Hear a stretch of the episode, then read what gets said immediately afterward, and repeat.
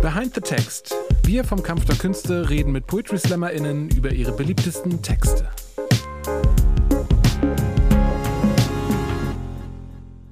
Ja, seid ihr so WG im, im, im Kreissitzer gewesen? Wir sind vor allem auch so auf dem Bodensitzer. Also wir haben dieses riesige Wohnzimmer mit ja. mehr als genug Sofafläche für alle Beteiligten. Aber die wirklich wichtigen Gespräche sind auf jeden Fall die, die auf dem Küchenboden stattfinden. Das ist nämlich auf jeden Fall als Intro. Wir sind jetzt hier in der Superbude in Hamburg, sitzen auf dem Boden, haben gerade eben schon ein bisschen Warm-up-Gespräch gemacht. Wir sind bei Behind the Text und ich habe Jule Weber zu Gast. Bin ehrlich gesagt ein bisschen ehrfürchtig, dich jetzt zu treffen. Das habe ich ja auch hier, der Geschäftsführerin von Kampf der Künste. Das ist ja hier Absender Kampf der Künste. Auch Verwalter von Potislam TV. Guckt euch rein, macht ein Abo, äh, guckt Jules Videos. Ich habe gemeint, so, ich, ich habe das Gefühl, ich muss ganz, ganz viel recherchieren und ich muss ganz, ganz tief in die Analyse gehen. Und da hat die Geschäftsführerin gesagt, nee, Jule ist, ist cool, das ist das Mädchen zum, zum Liebhaben und zum auch äh, Tacheles reden und äh, man muss jetzt nicht in eine, oh. man muss jetzt nicht das äh, auf ein zu analytisches Level ziehen, obwohl es natürlich bei dir angebracht wäre, weil deine Texte sind so vollgepackt von von, von, ja, von einer gewissen Finesse einfach und dann einer Ernsthaftigkeit und einer Glaubhaftigkeit. Ich glaube, deswegen bist du auch so eine wahnsinnig, bei uns zumindest bei Poetry Slam TV, so eine stark kommentierte Künstlerin. Du gibst Leuten so wahnsinnig viel Mut. Das ist total schön zu hören. also ganz viel davon habe ich das Gefühl passiert einfach und ich finde so Interviews oder so Gespräche auch immer total spannend, weil ich bei der Hälfte der Dinge immer das Gefühl habe, ich lerne irgendwie was und bin so, ah, ah okay. Du kannst das sagen, nein, das habe ich genauso gewollt. Das, das ist, wie das ankommt. Mhm, ja, interessant, interessant. Zu Not einfach sagen, hey, das war jahrelange Übung, das ist Hey, das war alles jahrelange Übung. Ich weiß nur nicht, was genau ich geübt habe. Genau, ich glaube halt hm. bei dir jetzt, wo ich dich auch so ein bisschen kennengelernt habe, dass da jetzt nicht dieses Kalkül dahinter steht, so von wegen, das ist meine Persona. So, also verstehst du, was ich meine? Nee, überhaupt nicht. Also ja, ich, ich verstehe, was du meinst und äh, nee, überhaupt nicht in Bezug auf, äh, das ist nichts, was ich irgendwann in der Form geplant habe. Diese Bühnenperson zu sein, also das ist einfach. Jetzt ist der Text, ne? Also der wurde das erste Mal bei Protislam äh, TV 2016 wurde der, glaube ich, mal hochgeladen. Das heißt, mhm. den nehme ich einfach mal an, der wurde auch 2016 performt. Das ist ganz lustig. Ja. Das ist eine Zeit, da hatten wir noch keine, keine Thumbnails. Das war so noch die gute alte YouTube-Zeit. Einfach irgendein Standbild aus dem Video nehmen und hochladen. Und dann hast du es nochmal performt, ich glaube im Jahr 2020, für, ja, für so ein Jazz- Slam-Videokonzept, was genau. durchgezogen haben. Haben wir dazu gesagt, über welchen Text wir reden? Wir reden über Andromeda. Andromeda, äh, genau. Andromeda. Zu, ähm, zuerst war die Idee, sich auf einen anderen Text zu stürzen, dann hast du per Mail gesagt, nee, lass mal Andromeda nehmen. Ähm, ja, der, der Text, das kann man ja, glaube ich, dazu sagen, ähm, den ihr erst vorgeschlagen hattet, war ja Mutter werden. Genau. Und den finde ich ähm, inhaltlich auch natürlich interessant. Das ist aber ein Text, den ich gar nicht im Ursprung als Bühnentext geschrieben hatte, mit dem Plan, mhm. damit auf die Bühne zu gehen, sondern eigentlich als Artikel geschrieben habe, der halt ja. ähm, schriftlich veröffentlicht wurde. Und dann bin ich in Hamburg aufgetreten und ich hatte einfach nichts anderes mehr offen. Darum habe ich den gelesen und dann ist es voll der Hit geworden, auch als Video. Ähm, und das ist schon cool. Ist ich hatte aber das für das. Repertoire. Mh, äh, ja, ich lese ihn trotzdem immer noch nur relativ selten auf Bühnen, eigentlich nur, wenn er sich wirklich explizit gewünscht wird zum ja. Thema. Und ich hatte das Gefühl, dass für das Format hier, um irgendwie so drüber zu sprechen, was hinter dem Text steht, genau. vielleicht Andromeda einfach so ein bisschen interessanter ist, weil bei dem anderen Text eigentlich alles, was hinter dem Text steht, auch im Text steht. Da wäre die Hintergrundgeschichte halt wirklich ja. einfach nur gewesen, so, äh, naja, ich bin halt früh Mutter geworden und darüber habe ich was geschrieben ja. und ähm, alles, was dahinter steht, steht auch darin und davor und nebendran. Dankeschön, so, bitteschön, fertig. Ja, ähm, und Andromeda behandelt ja so gesehen das gleiche Thema, also zwar nicht so spezifisch Jungmutter zu werden, sondern eher Mutterschaft genau. an sich. Ich glaube aber auch, dass es bis auf wirklich so ein, einzelne sehr spezifische Stellen eigentlich keinen großen Unterschied macht, wie alt man ist, wenn man ein Kind bekommt. Ähm, ja. Weil komplett überfordernder Wahnsinn ist das halt immer ziemlich egal, ob man 17 oder 30 oder 40 ist. Also es gibt nicht den einen Zeitpunkt, wo man sagt, aha, jetzt bin ich soweit. Ja, auf jeden ähm, Fall. Also glaube ich zumindest. Ist, du, du wählst ja als ein Einflugsschneise in, in die Geschichte an dieses Stück tatsächlich die, die Welt der Popkultur so ein, so ein wenig. Und dann, wie gesagt, da kommt wieder die Furcht bei mir hoch, weil ich mich selber, und das sagt aber inzwischen auch jeder Mensch, der mal einen Gameboy besessen hat, so ein bisschen als, als, als Nerd verstehe und dachte, oh nein, jetzt kommt die wunderbare, äh, sensible und schlaue Jule Weber und, und knallt auf, auf mein Superheldentum ein. Ja. ähm, finde ich aber gar nicht. Ich finde das sehr irgendwie sehr passend Mhm. Also einfach diese, diese Parallelen zu ziehen und auch einfach diese Allmachtsfantasie ja. und von wegen, hey, ich würde gerne in, in, in schönen Winkeln, in Spandex mit der Superheldenpose auf äh, irgendwelchen Dachgiebeln äh, schön aussehen und ähm, du erzählst ja auch von, von, dass du diese dicken mit Tinte nachgezogenen Konturen hast und so. Ja, diese Umrisse, diese Umrisse. und so. Ja. Hast du irgendwie, bist du irgendwie in irgendeiner Art von Nerdkultur, das muss ja nicht Comickultur sein, zu Hause, in irgendeinem Fandom zu Hause? Oder wie kam die Idee, über das Superheldentum ähm, in die ähm, Geschichte einzusteigen? Nee, eigentlich, eigentlich nicht, würde ich sagen. Also, ähm, du hast gerade gesagt, so, ne, alle, die irgendwie mal einen Gameboy besessen haben, bezeichnen sich da irgendwie schon easy schnell als Nerd. Ich hatte nie einen Gameboy. Okay. Ähm, Und ich würde da wirklich sagen, ich bin da eigentlich furchtbar weit weg von. Ja. Also ähm, nerdige Dinge so aus meiner Kindheit und Jugend sind, ich würde sagen, Lyrik und Vogelgeräusche. Also ich war bestimmt schon auch so meine eigene kleine Art von Nerd, aber keiner von den von den coolen Nerds, sondern von den wirklich seltsamen Kids auf dem Schulhof. Ich wollte sagen, so von wegen, du bist kein Nerd, nur weil du 150 Pokémon aufzählen kannst, das geht noch tiefer. Aber es gibt ja ähm, also Nerd ist ja nicht auf, auf Popkultur oder Verbrauchskultur. Ja, ja, voll. Aber ich finde es ein, ein schwieriges Label. Es wäre auf jeden Fall keins, das ich mir selbst geben würde. Ja. Und ich habe auch, ich habe Comics gelesen durchaus. Ich würde sagen, ich habe einen okayen Überblick über diese Sparte Popkultur, aber ich bin da jetzt nicht irgendwie mega tief drin. Und eigentlich bin ich eher ein bisschen in den Text reingekommen über, naja, so ein bisschen den feministischen Diskurs darüber, mhm. welche Superheldinnen es denn gibt eben ah, genau in diesem, also in, in, in diesem Genre und in dieser ja. Sparte, weil wenn Leute irgendwie an so Comic-Superhelden denken, äh, bewusst nicht gegendert an dieser Stelle, dann denken ja. sie halt erstmal immer nur an Männer. Unbedingt. Und äh, vielleicht an Wonder Woman. Genau. So als das ist, das die eine Quotenfrau. Ja. die, ja, die darf in der Halle der Justiz mit abhängen. Genau, aber ansonsten äh, gibt es da halt kaum welche, was natürlich nicht stimmt. Also es gibt ja auch durchaus andere. Ich wollte halt eher diese Vergleichswerte ziehen. Ich wollte genau. nicht irgendwie sagen, so, ja, ich bin wie spezifisch dieser eine Charakter, sondern mehr so, naja, so Eigenschaften rausnehmen und ein bisschen eben im Anfang von diesem Text mich als, naja, eigene, äh, eigene Heldin ja. zeichnen. Aber du legst und, dich ja auch sogar richtig in so ein Comicbuch rein, ne? Du sagst ja echt, du bist zweidimensional. Ja, du ja, bist, genau, wie gesagt, nachgezeichnet. Ist, ja. Später wird noch erzählt, du wirst da, ihr werdet gemeinsam ausgemalt. Was, was, was wunderschön ist. Also äh, deine Tochter malt ja. deine, deine Abenteuer aus. Oh Gott, da ist, ich bin ja echt ein norddeutscher Steinbrocken, aber da, da also die Sätze sind einfach schön. Ich denke einfach, du bist aber in, in deinen Gedanken in dieser Printwelt zu Hause und nicht in der keine Ahnung, im, im, im Kino läuft's groß oder. Auf äh, jeden Fall in der Printwelt. Äh, also, das ist auf jeden Fall eine Sache, die sich, glaube ich, bei mir durch alles durchzieht. Also, natürlich habe ich auch irgendwie die, die Filme zu Sachen gesehen, ich habe Serien gesehen. Oder also generell, ja. ich konsumiere natürlich auch diese Art von Medien, aber wenn ich mich entscheiden müsste, wäre es halt für immer Printmedium. Film, ähm, Nein, du wolltest ähm, noch äh, gerade was Genau, und der Text dreht sich ja dann aber so ein bisschen, ja. ähm, weil ich würde eigentlich sagen, dieses Zweidimensionale ist halt nur eigentlich in der ersten Hälfte vom Text. Ja. So definitiv. sehr krass. Und dann gibt es ja so ein bisschen diesen, diesen Bruch da arbeite ich ja auch sprachlich einfach so ein bisschen mit Wiederholungen und ich mache eigentlich wieder das gleiche Szenario auf, aber ich bin halt nicht in dieser zweidimensionalen Welt, in der ich einfach eine super coole Heldin bin, sondern ich bin halt in dieser dreidimensionalen, wahnsinnig realen Welt, die halt auch meine dreidimensionale, wahnsinnig reale Welt auch hinter meiner Bühnenfigur ist. Ähm, ja.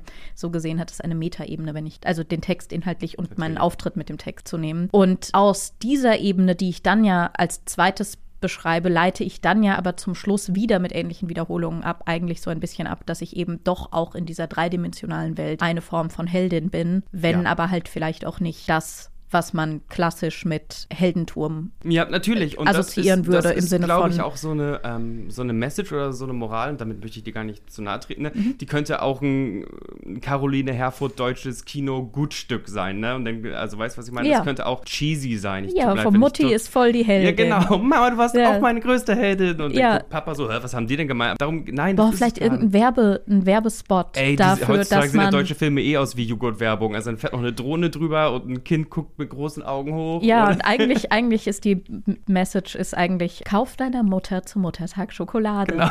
Denn sie verdient sie es. Sie verdient das. Ah. Auch manchmal, genau, und sie haben keine Probleme auf ihrem ich Landhaus. Weiß dein Kind schon, dass das äh, Muttertag nicht appreciated wird? Äh, ja, mein Kind weiß das. mein Kind sagt dann immer so Sachen wie, oh, wann ist dieses Jahr Muttertag? Weil ich muss dir noch was basteln. So. Und dann äh, halte ich jedes Mal den Vortrag darüber, so, oh, du weißt, dass du mir nichts zum Muttertag schenken musst, weil ich das total blöd finde und ich mag ja. es viel lieber, wenn du mich einfach im Alltag appreciatest und irgendwie zwischendurch was Schönes machst und nicht an diesem einen spezifischen Tag. Dann ist jemand so, ja, aber ich will das vielleicht, also lass mich. Und dann lasse ich sie schon auch. Nein, sie hat deine rhetorischen Fähigkeiten. Scheiße. Ja. Fühlst du da viel Echo zu diesem Text? Ich meine, auch dein, dein Solo-Programm hat ja den, denselben Namen. ja, ich weiß, das ist jetzt hier seit zwei Jahren, das ist ein schlechtes Thema, aber es muss ja was für dich bedeuten. Ja, mein Soloprogramm hätte diesen Namen Hätte dieses gehabt. Thema gehabt, du kannst ja ein Volume 2 oder jetzt erst recht oder ein Plus ranhängen ja. und dann geht's weiter. Andromeda aber, Returns. ja, Reloaded. ich weiß tatsächlich nicht, ob es das Soloprogramm in der Form so geben wird auf der Bühne. Weil? Ähm, naja, also ich hätte Premiere gehabt mit diesem Soloprogramm hier in Hamburg am 26. März 2020. Ja. Ganz schwieriges Timing und hatte das natürlich entsprechend vorbereitet und hatte auch weitere Termine dafür stehen und so. Aber das Ganze wäre 2020 ein Programm gewesen, so aus den letzten Jahren so ein bisschen zusammengestückelt. Also du hast mhm. gerade schon gesagt, der Andromeda-Text zum Beispiel ist von 2016 und ja. so. Und das hat sich schon alles irgendwie richtig und gut für mich angefühlt. Natürlich hat jetzt so die ganze Pandemiesituation und so keine Rolle gespielt in diesem Programm. Also mhm. wie auch, weil es ist vor Auftreten entstanden. Ja. Ich habe aber das Gefühl, wenn es dann jetzt irgendwann wieder realistisch möglich wird, sowas einfach umzusetzen, mhm. würde es sich für mich nicht mehr richtig anfühlen mit einem Programm, das ich vor dieser ganzen Situation geplant habe, einfach ja. auf die Bühne zu gehen und das also, einfach so zu spielen, als wäre nichts gewesen. ähm, Pausiert weil, ist nichts passiert. Ja, weil zum einen fühle ich mich von manchen von den Sachen, die ich geschrieben habe, natürlich einfach noch weiter entfernt, weil 2016 ist dann dieses Jahr sechs Jahre her. Das ist ganz schön, das ist ganz schön weit weg. Also den Andromeda-Text habe ich geschrieben, da war mein Kind halb so alt dann wie es jetzt ist. Das ist ein krasser Zeitraum einfach und aber ja auch nicht nur bei mir. Ich habe auch das Gefühl, auch beim Publikum sind Sachen anders passiert und ich würde, wenn ich dann jetzt ein Soloprogramm mache, vor allem dadurch, dass es noch nicht Premiere hatte, habe ich nämlich nicht das Gefühl, hey, ich könnte es einfach aufgreifen und sagen, ich spiele es jetzt noch ein paar Mal, sondern ich habe das Gefühl, wenn ich dann jetzt mit einem Soloprogramm kommen würde, dann müsste es ein neues sein. Also garantiert auch mit Elementen, die ich mhm. aus dem alten mit rausnehmen würde, aber da müsste ich mich nochmal komplett neu an die Konzeptionierung setzen. Wie, lang, wie lange sitzt du denn an, von der Konzeptidee bis zum ja, fertigen Text inklusive Performance-Elemente, die sich auch live wahrscheinlich entwickeln müssen? Wie lange hat denn das Andromeda schon bei dir im Hinterkopf geschmort? Geschmort, Quatsch. Ja, das ist das, also ich finde es immer schwierig zu beantworten, weil ich sitze nicht an Texten. Okay. Ähm, ich arbeite ganz, ganz viel im Hinterkopf. Und da ist es sehr schwer zu sagen, wie lange ich an so einem Text arbeite. Der Andromeda-Text war in meiner Ursprungsidee, sollte der gar nicht diesen Bogen auf Mutterschaft nehmen. Ja. Eigentlich wollte ich einfach nur irgendwie was über Heldinnen schreiben und glaube ich, eigentlich auch inhaltlich noch mehr so auf dieses, man kennt ganz viele Superhelden, aber irgendwie keine Superheldin. Und dann ist ja so beim, beim Schreiben so ein bisschen von selbst abgebogen und dahin passiert. Und ich mag das ja, wenn Texte das machen. Ja. Einfach so im Schreibprozess selbst so ein bisschen die Führung übernehmen. Das klingt immer so sehr esoterisch und spirituell. So, oh nein, das, der Text schreibt sich eigentlich selbst. Er wandert nur durch meine Hand. Ja, also natürlich schreibe ich den Text, aber die Idee saß schon so ein bisschen länger. Und ich glaube, bei Andromeda war es so, dass ich irgendwie so vier Zeilen oder so daraus hatte ich schon so sehr klar im Kopf von Anfang an. Und darum hat sich so ein bisschen gesponnen. Fragt bitte nicht, welche vier Zeilen, weil ich weiß es nicht mehr. Und dann, da, also irgendwann war der im Kopf fertig. Und so ist es eigentlich mit allen Bühnentexten, die ich schreibe. Da passiert erstmal ganz viel im Kopf und dann setze ich mich hin und schreibe.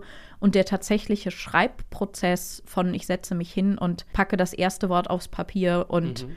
bis das letzte Wort auf dem Papier steht und ich sage, okay, jetzt ist der Text soweit fertig, ist selten länger als eine Stunde bei mir. Wow. Aber ich würde halt niemals sagen, hä, so einen Text schreibe ich in einer Stunde. Also. Nein, nein, nein, klar, aber. Ich schreibe so einen Text eher halt in einem halben Jahr, aber ich bin nicht gut darin, vorm Papier zu sitzen und da irgendwie zu arbeiten.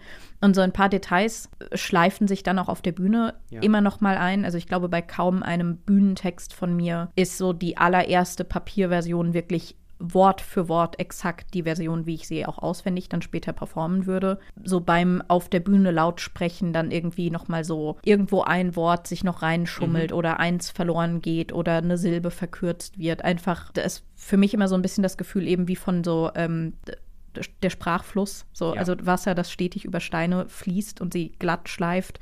Und genauso ist es beim, beim Sprechen, dass der Text dann erst richtig glatt geschliffen wird. Und genauso ist es aber eigentlich auch mit allen Performance-Elementen. Ich meine, ich würde mich jetzt nicht als krasse Performerin beschreiben. Eigentlich ist grundsätzlich aber eine Bühnenausstrahlung erstmal eine sehr ruhige, statische.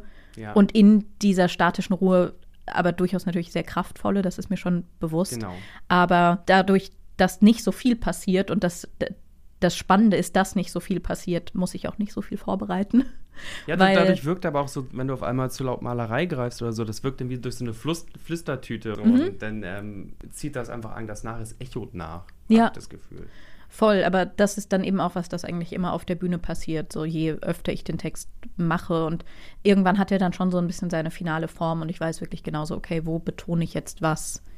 Wie. Bist du dann auch so eine, so eine Work-in-Progress-Künstlerin? Also ich habe auch schon mit, mit ähm, anderen Slammies, wie wir sie hier liebevoll äh, geredet, ähm, die dann tatsächlich ihre Texte irgendwie updaten bis zu einem gewissen Punkt. Also auch schriftlich updaten, nicht nur einfach im Kopf, von wegen alles klar, da hat das und das hat funktioniert, sondern wirklich das Dokument nochmal aufmachen, sagen, hier, das ist 2.0, aber irgendwann ist das Ding auch fertig. Nee, das mache ich überhaupt nicht. Passiert nicht. Und dadurch habe ich eher das Ding, dass, äh, wenn ich dann manchmal gefragt werde, hey, können wir den Text schriftlich haben aus irgendeinem Grund, ähm, mache ich halt das Dokument auf und lese nochmal über den Text und dann bin ich immer so, oh, shit, da muss ich ja noch richtig viel ändern. Das ist ja das war ursprünglich das Ende von dem Text. Witzig. Das hatte ich gar nicht vor. Ja. Ähm, und dann muss ich es immer irgendwie nochmal noch mal drüber bügeln und dann ärgere ich mich manchmal total, dass ja. ich das eben nicht habe und nicht, wenn jemand sagt, kann ich den Text schriftlich haben, einfach sagen kann, ja, zack, ich mache diesen Ordner auf meinem Rechner auf, schmeiß das Ding in eine E-Mail und schicke es einfach rüber, sondern dass ich dann echt immer nochmal irgendwie in so Schreibarbeit reingehen muss. Ja. Wie cool bist du mit deinem Image. Ich habe nur gedacht, ich habe, mache ich immer ganz gerne, so, so Regionalzeitungen äh, durchforsten nach meinen mhm. GesprächspartnerInnen. Und es ist natürlich klar, dass deine, ja, dein, dein Muttersein, irgendwie noch dein Jungmuttersein immer irgendwie mit erwähnt werden muss, um dich zumindest damit der Mainstream oder das Lokalblatt mhm. irgendwie äh, ähm, greifen kann. Ich dachte so von wegen, wüsste nicht, ob ich das immer so gerne hätte, dass Ralf Schmoddelbottel aus dem äh, Buxtehuder Tageblatt sagt, von wegen, und dann war der Lacher auf ihrer Seite, als sie gesagt hat, ach, ich bin jung schwanger geworden und trotzdem kein Asi. Äh, ja, äh, also ich bin da grundsätzlich schon okay mit. Eine Weile lang hat mich das so ein bisschen mehr gestört, weil ich das Gefühl hatte, so, hey, ich, ich will aber auch nicht die ganze Zeit eben darauf runter reduziert werden. Also ich als Künstlerin bin ja viel mehr als ich als ja. Mutter oder also nicht, nicht mehr im ich bin nicht mehr Künstlerin, als ich Mutter bin. Ich bin natürlich beides gleichermaßen. Aber für große Teile meiner Kunst ist meine Mutterschaft erstmal komplett unerheblich eigentlich. Auf der anderen Seite habe ich gerade in den letzten Jahren natürlich schon auch angefangen, mehr zu dem Thema zu machen. Jetzt nicht im Schwerpunkt auf Slam-Bühnen, aber auch ja irgendwie durch so meine Online-Präsenz, in der ich viel mhm. über Mutterschaft schreibe. Eben Sachen wie dieser Artikel, der auch als Mutterwerden-Text ja, ähm, genau. auch online, also auch als Video verfügbar ist. Aber solche Sachen zu schreiben und äh, das ist ja dann schon noch mal irgendwie mehr in den Fokus gerückt. Zum Teil eben auch, weil ich beschlossen habe, es mehr in den Fokus zu nehmen und weil ich gemerkt habe, okay, es ist aber nicht nur etwas, was die Leute irgendwie äh, reißerisch formulieren, weil es irgendwie cool für irgendein Tageblatt ist, sondern es ist auch wirklich einfach ein Thema, das die Leute interessiert, weil es auch einfach immer noch, also ja nicht mal nur wenig Leute gibt, die sehr früh Kinder bekommen haben und in irgendwie einer Form von Öffentlichkeit stehen, sondern es sind ja auch immer noch relativ wenige Künstlerinnen, die Kinder haben, aber trotzdem in der Form in der Öffentlichkeit stehen. Also ich finde auch, ja, wenn man sich bitte. innerhalb der Slam-Szene umschaut, inzwischen gibt es auch einige Kolleginnen, die auch irgendwie Kinder haben. Generell ist ja aber die Slam-Szene schon auch noch immer eher eine jüngere Szene. Und es gibt zum Beispiel, es gibt wenig Kinder innerhalb der Szene, was so wirklich die sehr aktiv auftretenden und auch rumreisenden angeht, gibt es kaum Kinder, die älter sind als meins, weil ich mit einer der ersten war. Und, Trendsetterin wieder. Ja, meine Güte. Aber auch gerade als meine Tochter noch kleiner war, habe ich sie ja auch viel sehr selbstverständlich mitgenommen und so und mhm. habe von Anfang an eigentlich gesagt, so ja, aber das schließt sich für mich nicht aus. Ich kann das beides machen. Ich kann ja. diese Mutterrolle annehmen und trotzdem schauen, wie ich meine eigene Karriere voranbringe, wie ich Künstlerin bin, wie ich ich selbst bin und das irgendwie auch nebeneinander und zum Teil ineinander verwoben laufen lassen kann. Und da zu merken, dass das ein Thema ist, das doch wirklich viele Leute interessiert und dass es nicht immer nur diese dumme Frage ist von, wie machst du das dann mit deinem Kind, wo ich denke, so ja, werde ich schon meine Wege haben, sondern dass es wirklich was ist, wo Leute sagen, aber wie machst du das? Wie, wie schaffst du es, dass sich Kind und Karriere nicht ausschließen? Ähm, war dann für mich der Punkt halt auch zu sagen, ja gut, dann fange ich vielleicht doch auch an, irgendwie mehr darüber zu reden und es zu einem Thema zu machen, weil ich wirklich glaube, jedes Mal, wenn ich drüber rede, kriegt irgendeine Person es mit, der es vielleicht ein winziges bisschen hilft. Das ist eine schöne Ansicht und man kann auch einfach sagen, von wegen, ey, dieses Image wird irgendwie äh, eh irgendwie aufgenommen werden, weil Leute ja noch nach Images suchen und wenn es irgendwie dennoch ähm, ohne preachy zu sein, irgendwie was Nettes, Aufklärisches hat oder irgendjemanden erreicht und hilft, dann kannst du das ja mitformen. Ja. So, und das ist stark. Und auf der anderen Seite kann ich auch an Stellen, an denen es überhaupt nicht darum geht, ja trotzdem ja. immer noch auch sehr selbstbestimmt sagen, ja, darüber müssen wir jetzt nicht reden. Also, dass das gerade in unserem Gespräch zum Beispiel so viel Thema ist, ist total naheliegend, weil ich auch gesagt habe, hey, lasst uns nicht diesen einen, sondern diesen anderen Text über Mutterschaft ja. nehmen und damit das Thema ja schon auch mit hier reingebracht habe in dieses Gespräch. Ja. Wenn wir uns jetzt aber entschieden hätten, über einen komplett anderen Text von mir zu reden, Natürlich ähm, ausklammern können. keine Ahnung, so Fehler im System, wo es einfach irgendwie ums betrunken Knutschen geht und du hättest auf einmal gesagt, ja, ähm, apropos betrunken Knutschen, du bist ja auch mit äh, wann, 16, 17 irgendwie Mutter geworden, wie war das eigentlich? Dann hätte ich halt gesagt so, hey, das ist kein, keine Frage in einer Podcast-Folge zu diesem Text. Nein. ähm, das wird mir aber auch äh, mein Redaktionsorden abgenommen werden und sagen, warum? Das war doch die Brücke des Jahrhunderts. Ja, aber das sind halt Brücken, wie sie oft geschlagen werden in Interviews.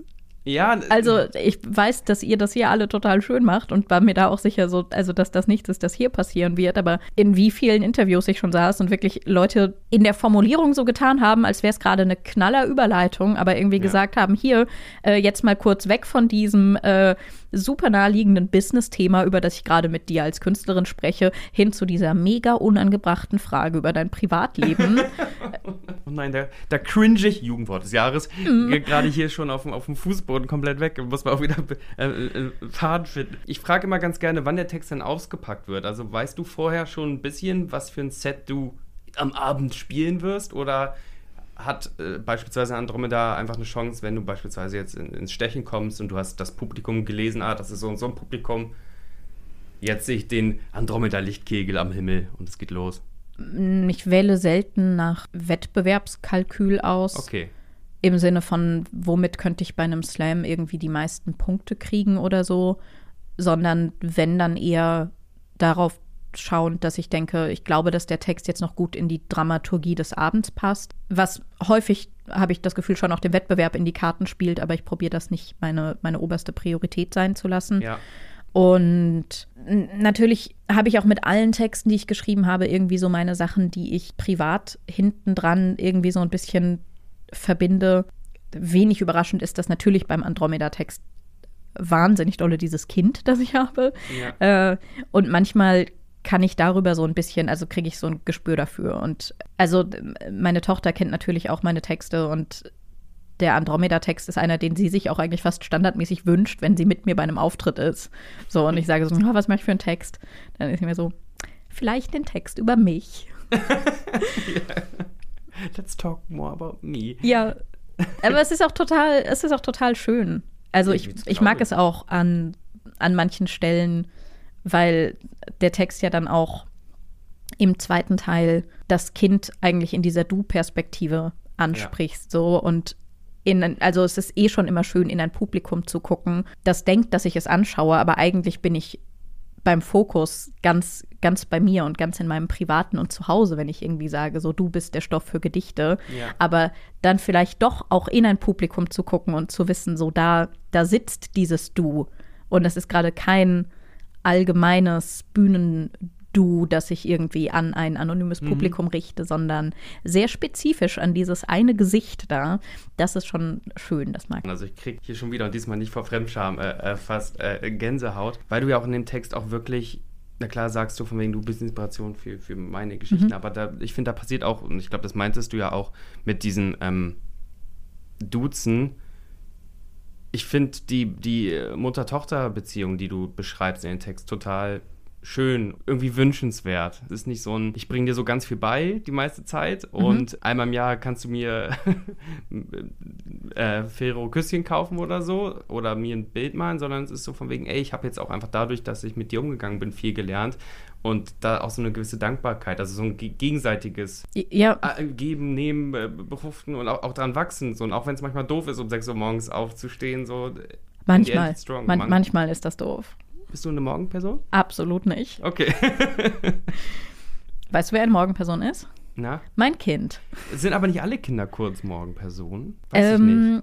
Weißt du, was, Im, oder im, du auch Allgemeinen sind, Im Allgemeinen sind Kinder eher Morgenpersonen, aber ich glaube schon, dass man ab einem relativ frühen Alter auch so ein bisschen entscheiden kann. Also merkt so, ähm, ist eine nee, bewusste ist das, Entscheidung. ist das, ja, Bleib also, liegen. nein, als, als Elternteil sieht, Ja. ist dieses Kind eine Morgenperson oder nicht. Und mein Kind gehört eher so zu dem Schlagmenschen, der irgendwie auf einen zukommt und sagt, boah, ich habe so lange geschlafen heute, bis Viertel vor acht.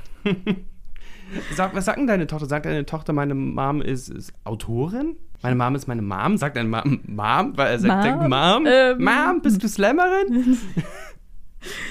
Äh, ich weiß gar nicht, was sie sagt, wenn sie nach meinem Beruf gefragt wird. Okay, ich schalte, schalten wir mal durch, rufen wir mal schnell So. an. Nee, ich finde es ja nur gerade so interessant, weil andere äh, Kinder ähm, haben dann bestimmt nicht so reflektierende Eltern, die solche Sachen auch zum Thema machen. Diese doch sehr eigenen Schlag von Menschen irgendwo zwischen Spoken-Word-Performer und, und Autoren und noch nebenbei Vorträge für Versicherungen schreiben, um über die Ja, auf, zu kommen. auf jeden Fall. Also sie, ich meine, sie weiß auf jeden Fall, was ich beruflich mache. Und sie weiß auch, dass das was anderes ist als das, was die meisten Eltern beruflich Ja. machen. Also ist ja auch nicht so schwer mitzukriegen. Ich glaube, meine Lieblingsanekdote dazu ist, dass äh, irgendwann mal hatte sie Besuch von einem Schulfreund und dann meinten die Kids irgendwie, hey, kannst du uns Waffeln backen?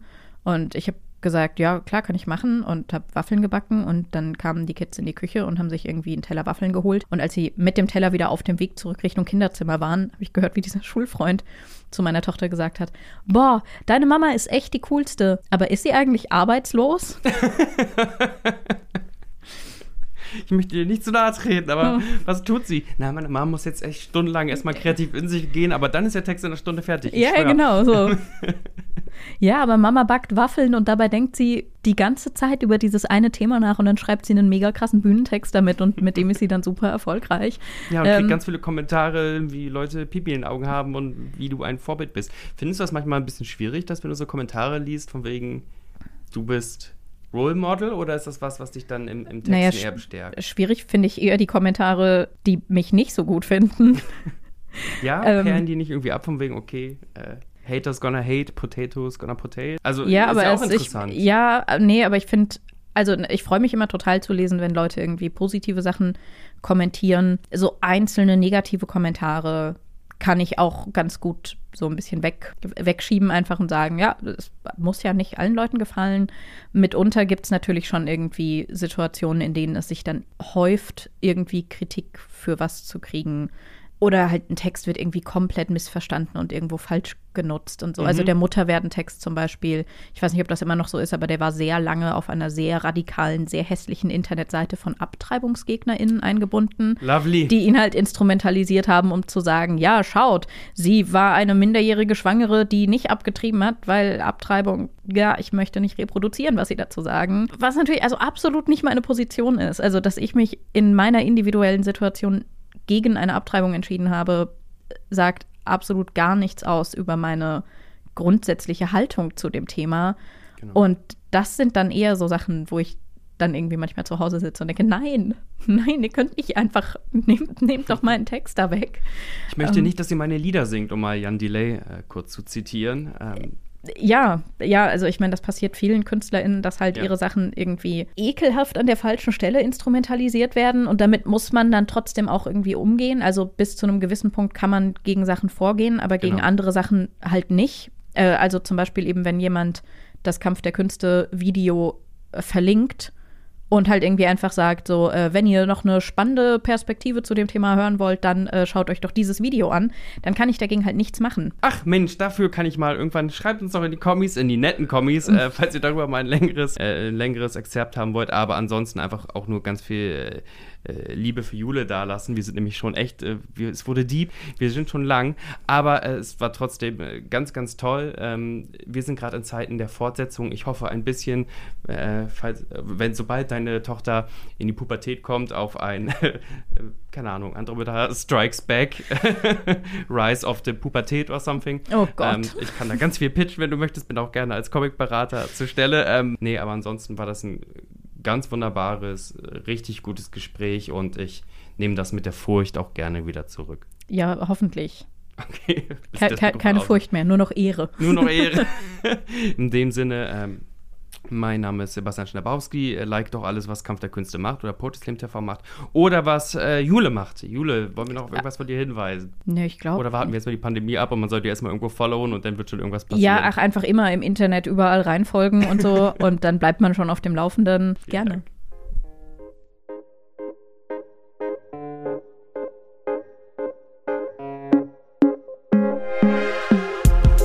Vielen Dank fürs Zuhören. Falls euch unsere Show gefallen hat, folgt uns doch gern auf Spotify, Apple Podcasts oder überall, wo es Podcasts gibt. Wir freuen uns über euer Feedback. Alle hier besprochenen Inhalte findet ihr auf Poetry Slam TV auf YouTube.